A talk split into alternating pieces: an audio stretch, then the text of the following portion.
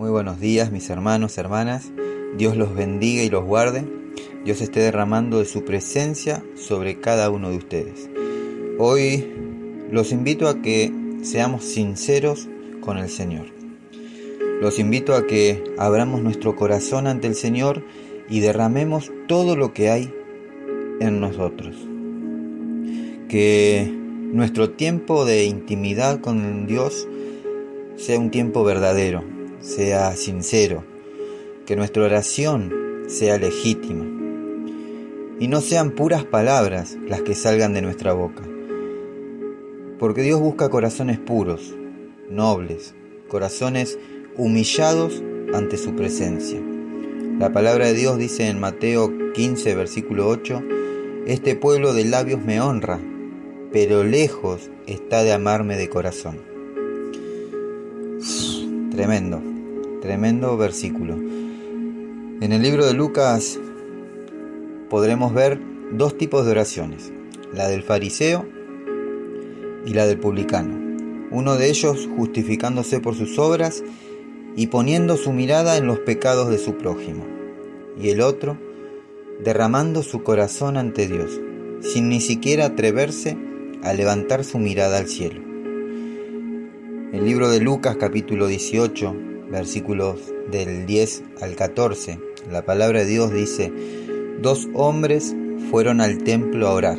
Uno de ellos era fariseo y el otro un cobrador de impuestos.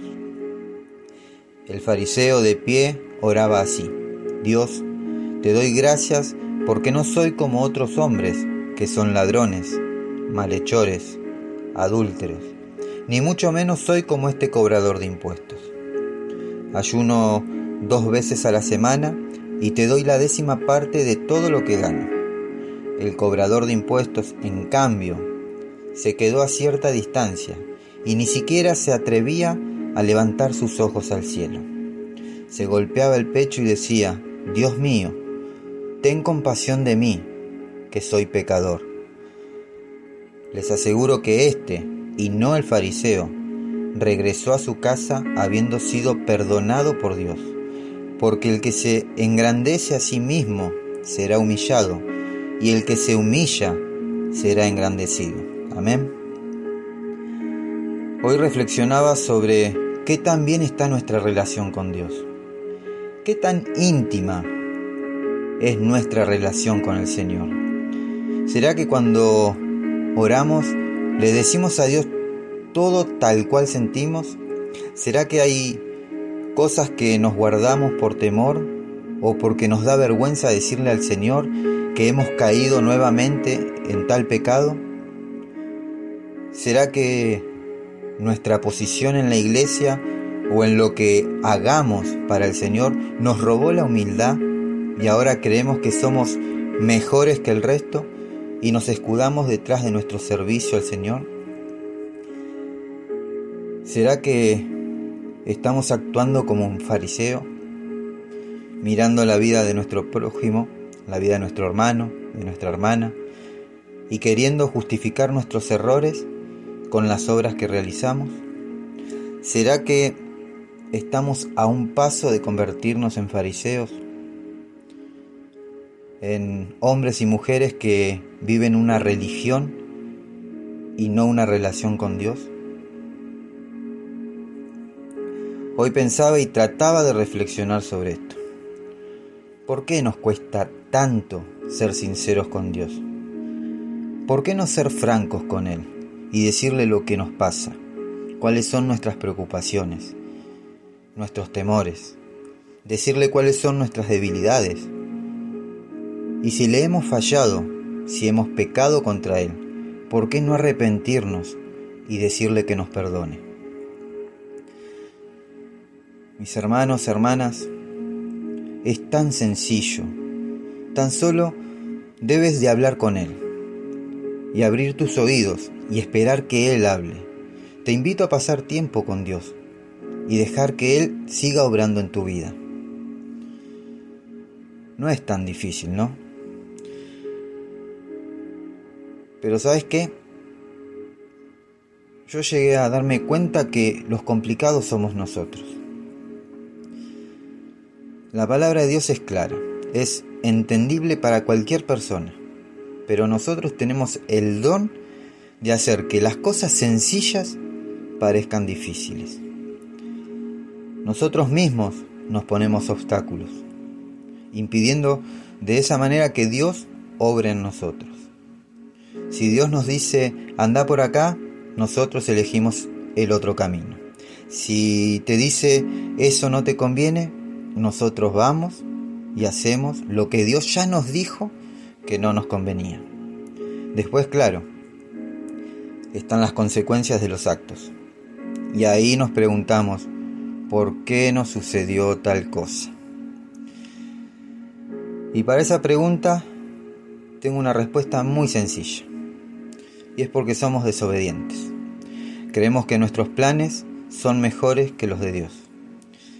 Es una esencia que está en nosotros, está dentro nuestro y que debemos renunciar a ella para que podamos vivir y disfrutar de una vida plena de obediencia e intimidad con el Señor. Hoy Dios nos ofrece el perdón. Él nos quiere dar por gracia su misericordia, su amor, su fidelidad, su bondad y su confianza. Dios quiere que seamos sinceros y que seas sincera con Él. Que no tratemos de ocultarle nada, porque Él ya lo sabe todo, incluso desde antes que de tu boca salga una palabra. Hoy te invito a que seamos humildes ante el Señor, que seamos francos. Cuéntale qué es aquello que te está preocupando. ¿Qué es eso que tanto te roba el gozo? ¿Qué es eso que te roba la paz? Hoy ponte a cuentas con el Señor. Entra en tu habitación y habla en intimidad con Dios. Busca su presencia, busca su rostro. Busca ser lleno o llena del Espíritu Santo de Dios y comienza a vivir en toda la plenitud de Dios. Amén. Padre amado, te damos gracias por este día. Gracias por renovar tu misericordia en esta mañana y gracias por tu fidelidad, Señor. Hoy, Señor, venimos ante ti a pedirte perdón por nuestros pecados. Perdón si te hemos fallado, Señor. Queremos ser sinceros contigo y decirte cuáles son nuestros temores, nuestras dudas, nuestras preocupaciones. Ahí donde estás, comienza a nombrar cuáles son tus temores, tus preocupaciones, cuáles son tus anhelos. Señor, queremos ser como aquel publicano que derramó su corazón en tan solo unas pocas palabras, Señor. Padre, queremos agradarte con nuestra vida, pero también, Señor, queremos agradarte con nuestras palabras y con nuestro corazón. Señor, anhelamos llevar una vida de extrema intimidad contigo y poder abrir nuestro corazón ante ti. Señor, te lo pedimos en el nombre de Jesús. Amén y amén. Mis hermanos, hermanas, amigos y amigas, Dios los bendiga, Dios los guarde y Dios haga resplandecer su rostro sobre cada uno de ustedes. No se olviden de compartir y bendecir la vida de su prójimo. Vamos a terminar adorando el nombre de Jesucristo y declarando que Jesucristo es el Señor. Es tiempo de alabar, tiempo de exaltar su nombre, porque Él es digno de recibir toda la honra, toda la gloria y toda la alabanza. Amén. Que Dios los bendiga y tengan un hermoso y bendecido día.